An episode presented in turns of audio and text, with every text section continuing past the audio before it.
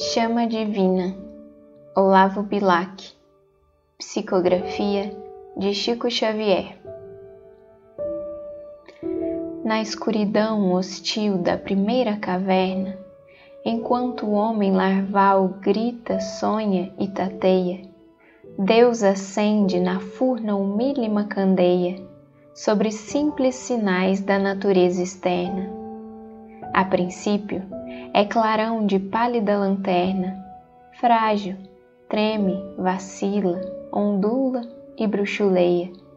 Depois é tocha imensa a crepitar sem peia, descortinando ao mundo a majestade eterna.